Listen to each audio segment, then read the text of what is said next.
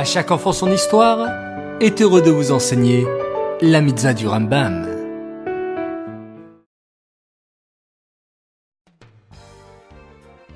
Bokertov les enfants, j'espère que vous allez bien et que vous avez passé une très belle nuit.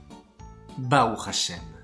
Aujourd'hui nous sommes le 25 Adar et nous avons une mitzvah du Rambam, la mitzvah positive numéro 240.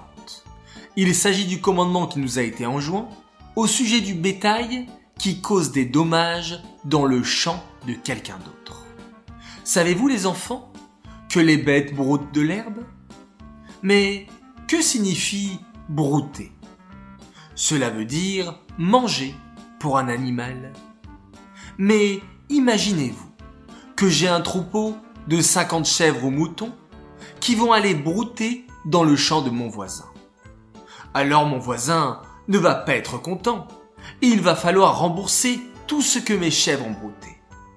Le Rambam d'aujourd'hui nous explique de quelle manière il faut rembourser les dégâts causés par mon bétail.